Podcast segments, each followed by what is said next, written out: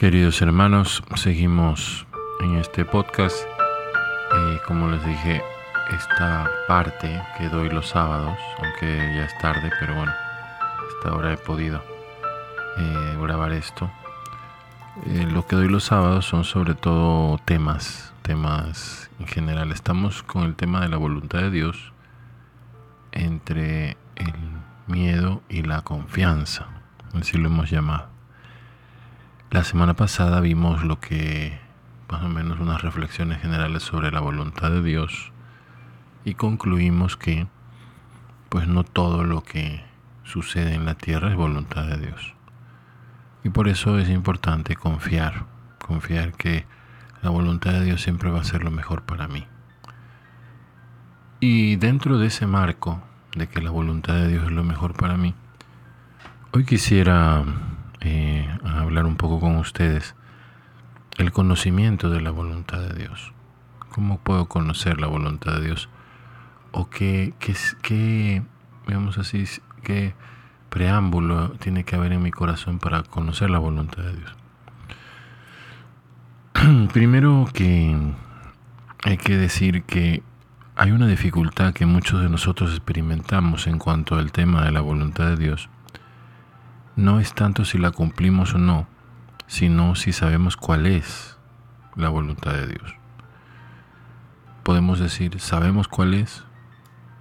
A pesar de esto, podemos, lo que sí estar seguros, es que algunas cosas sí son definitivamente parte del plan de Dios para nosotros. ¿no?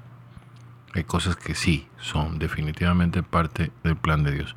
Por ejemplo, los mandamientos, los diez mandamientos. Por ejemplo, los mandamientos de la iglesia también. Otra cosa que es importante, los deberes de nuestro estado de vida. Es decir, solteros, casados, consagrados, sacerdotes.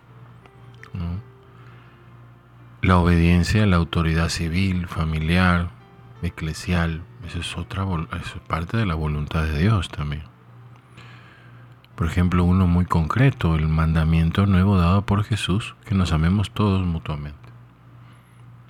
Eso es la voluntad de Dios. No, eso no podemos decir, bueno, puede ser, no, no, no, no hay un puede ser ahí. Es la voluntad de Dios expresada.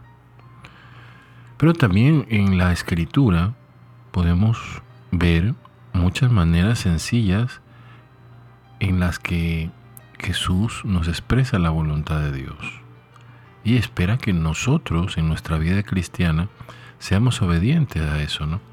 Nos podría ayudar, por ejemplo, eh, a, algunos pasajes de la escritura, les voy a decir. Eh, por ejemplo, ama a tus enemigos, haz el bien a aquellos que te odian, bendice a los que te maldicen, ora por los que te tratan mal. Lucas 6, 27 al 35. Otro sé compasivo como vuestro Padre es compasivo. No juzgues y no serás juzgado, no condenes y no serás condenado. Lucas 6, 36, 38. También otro que, nuestro Señor quiere, dice, les digo solemnemente que si nos hacen como niños, no entrarán en el reino de, de los cielos. Lucas 18, 17. Siendo como niños significa la sencillez en la en la vida cristiana, la sencillez para ser obedientes como un niño en brazos de su padre. Otro, otro punto importante que también nos dice Jesús es, la voluntad de mi Padre es que quien vea al Hijo y cree en Él tendrá la vida eterna. Por lo tanto, que el conocimiento del Hijo es parte de lo que Dios nos vino a revelar. Es decir, que Dios tiene un Hijo. Y esa es la voluntad de Dios, que creamos que Cristo es el Hijo de Dios. Esto está en Juan 6, capítulo, versículo 40. Y por, y por último, algo que dice Jesús, aprendan de mí, que soy manso y humilde de corazón, mi yugo es suave, mi carga ligera.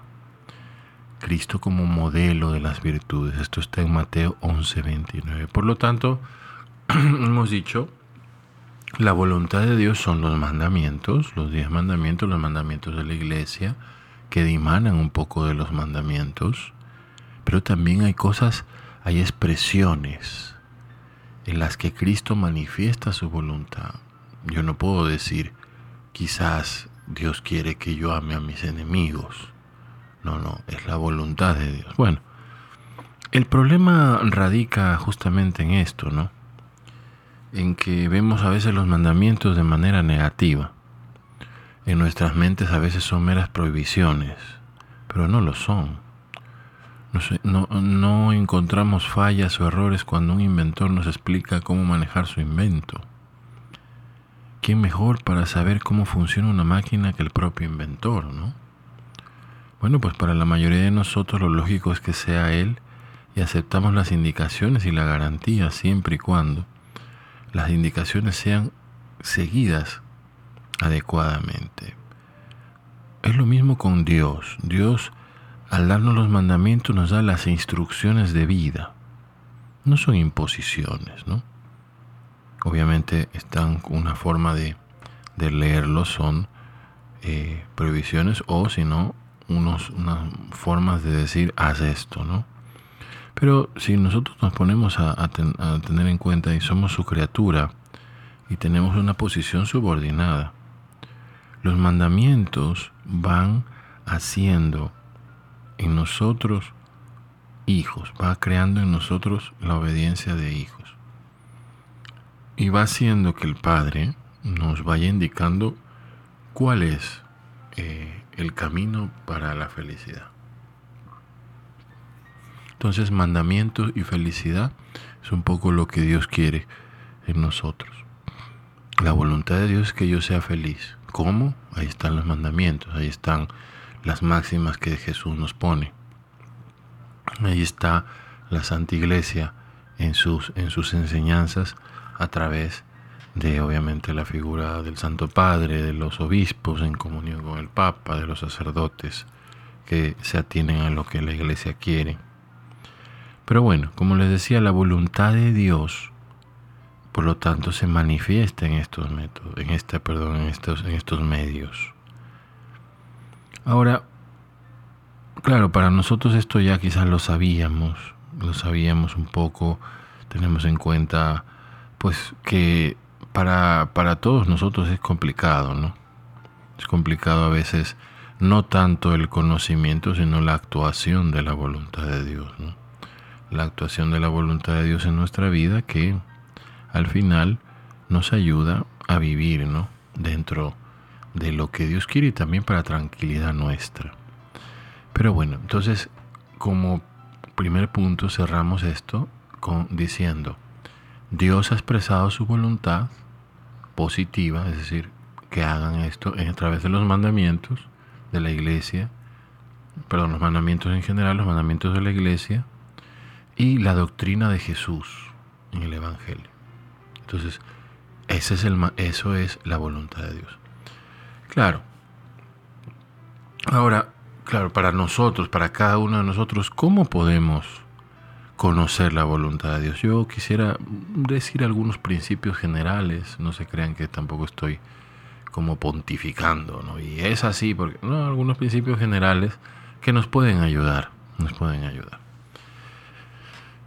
En primer lugar, a lo mejor eh, alguien va a sentirse un poco, este, no sé, defraudado, o si no, va a sentirse un poco, pues, no sé, este, confundido. Espero que no. Y si así lo es, pues escríbame y vemos cómo sacar la confusión. En primer lugar, pienso yo, ya, esto es un pensamiento mío, que hemos de entender que no hay un camino seguro y cierto del conocimiento de la voluntad divina en cuanto a nosotros, es decir, a lo que cada uno es. Sabemos que la voluntad divina se expresó a través de los mandamientos, los mandamientos de la iglesia, las enseñanzas de Jesús en el Nuevo Testamento, pero en cuanto a nosotros, ¿no? Cuando nuestra vida admite algunas dudas, no podemos decir, ¿no? que el camino seguro y cierto al conocimiento de la voluntad divina lo tenemos cada uno de nosotros porque la respuesta puede variar según la multitud de factores y circunstancias. Ya nos gustaría que Dios nos enviase un ángel que nos indicara la decisión a tomar, si es a izquierda o a derecha, una especie de vocecita de GPS, no sé, o Alexa o, o Siri, ¿no? Quien le guste cada uno. que nos diga a la izquierda o la derecha. La consulta sobre la voluntad de Dios es una cuestión determinada, no es algo que se puede resolver como una especie de talismán que se tiene, sino que es, y es importante esto, es una percepción espiritual que hay que adquirir para saber cuál es la voluntad de Dios.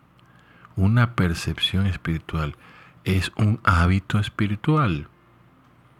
Y un hábito significa un acto bueno repetido muchas veces. Si yo estoy buscando la voluntad de Dios, bueno, tengo que tener una especie de requisitos anteriores en mi alma para poder desarrollar ese hábito bueno.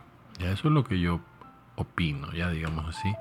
Y pienso que con el tiempo, estas opiniones obviamente las he estudiado y demás, he leído y me parece que son muy adecuadas y muy humanas, muy humanas. Ahora, ¿cuáles son un poco unas pautas, unas pautas para, para poder, poder adquirir este hábito que se ha llamado lo que, lo que significa el discernimiento, ¿no? Si hemos oído un poco eso, el discernimiento o este hábito de la percepción espiritual de lo que es la voluntad de Dios. lo primero que tenemos que hacer pienso yo, es renunciar a todo prejuicio o a todo intento de justificar lo que a nosotros nos gustaría que fuera la voluntad de Dios. A mí me gustaría que la voluntad de Dios fuese a la izquierda y no a la derecha. Bueno, pues hay que tratar de renunciar a esas percepciones, a justificar lo que a lo mejor estoy diciendo que es la voluntad de Dios, pero al final es mi voluntad. Eso es lo primero. De lo contrario, cualquier respuesta que no se ajuste a nuestro deseo fácilmente será rechazada. Hemos de ir a Dios con mentes y oídos abiertos para saber cuál es su respuesta. Yo pienso que eso es lo primero.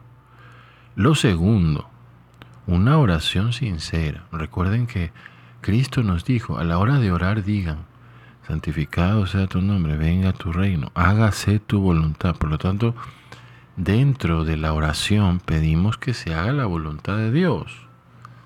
Cristo nos pidió eso, recen que se haga la voluntad de Dios en nuestra vida también. Oración sincera para que Dios nos dé sabiduría para poder conocer lo que Dios quiere. Tercera cosa importante, muy importante, recordemos estamos viendo esa, esa especie de cómo adquirir ese hábito de saber cuál es la voluntad de Dios. Tercero, podemos decir, ver un poco en la Biblia, leer, la Sagrada Escritura, ver un poco la vida de Jesús. Que porque a, lo mejor en algunos casos, por ejemplo, de la Sagrada Escritura, eh, ya sea del Antiguo o del Nuevo Testamento, es suficientemente claro y nos indica si debemos tomar o no una decisión que nos planteamos. O sea, es decir, no siempre vamos a hallar un texto suficientemente claro, pero sí podemos hallar principios, principios claros en la escritura para decidir la resolución que debemos tomar.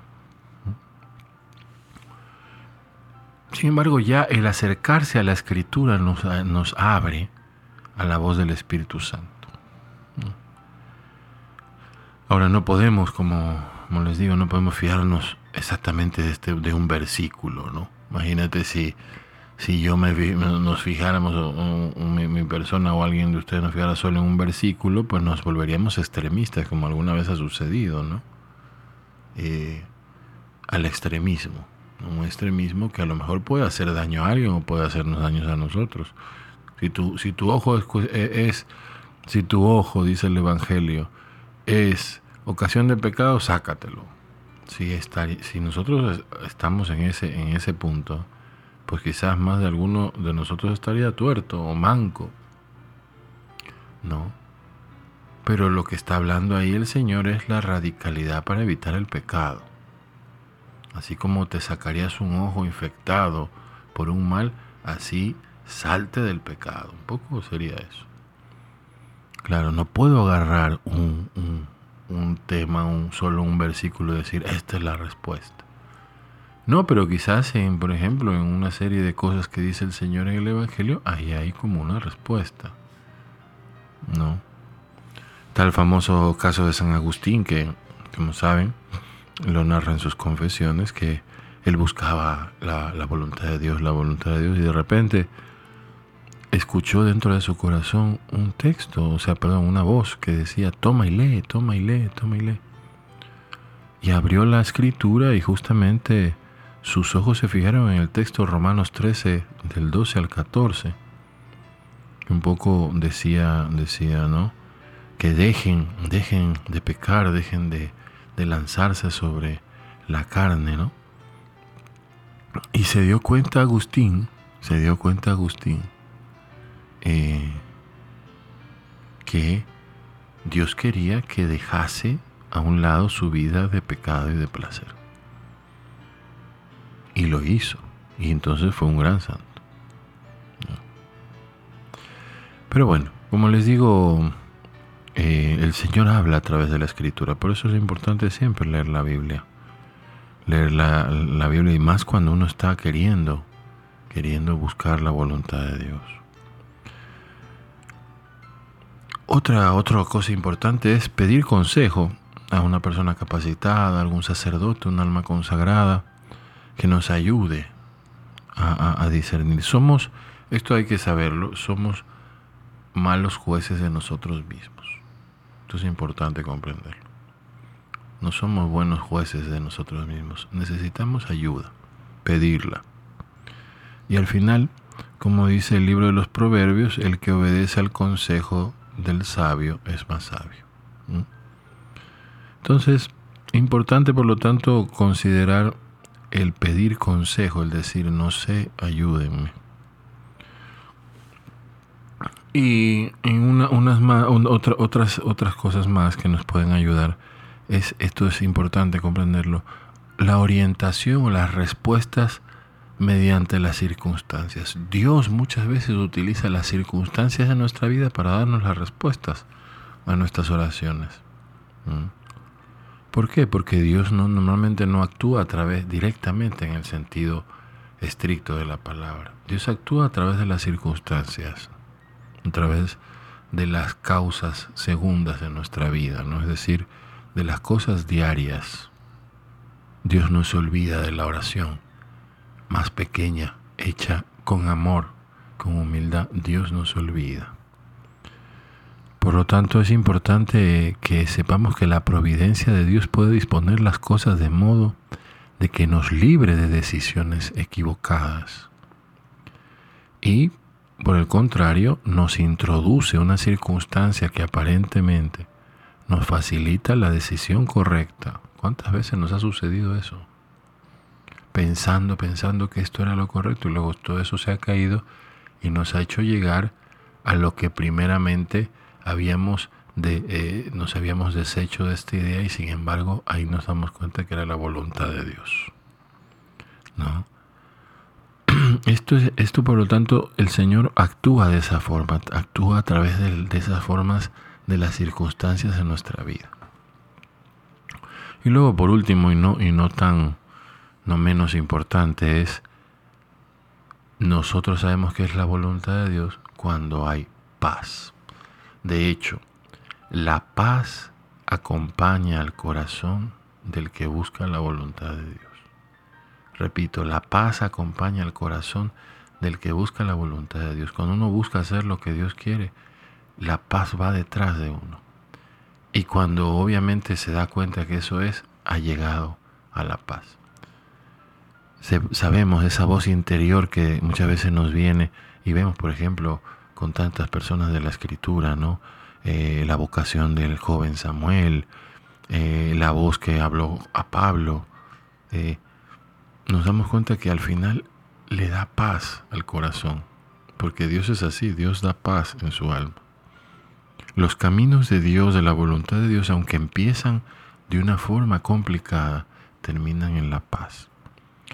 Entonces, por eso algo importante ya para terminar este, este, este podcast. El que busca la voluntad de Dios tiene que toparse al final con la paz, de una forma u otra. Y eso es el signo de que ha estado buscando de verdad, con amor esto. Entonces, pidamos al Señor que nos ayude a buscar su voluntad, sabiendo que la voluntad de Dios, aunque sea difícil de esclarecer, una vez emprendido el camino, el Señor se deja encontrar. Dice eh, por medio del profeta Isaías, yo me dejaré encontrar del que me busca con sincero corazón. Pidámosle entonces en este día que hemos visto un poco las actitudes interiores y exteriores para encontrar la voluntad de Dios, pidámosle al Señor buscarlo con todo el corazón.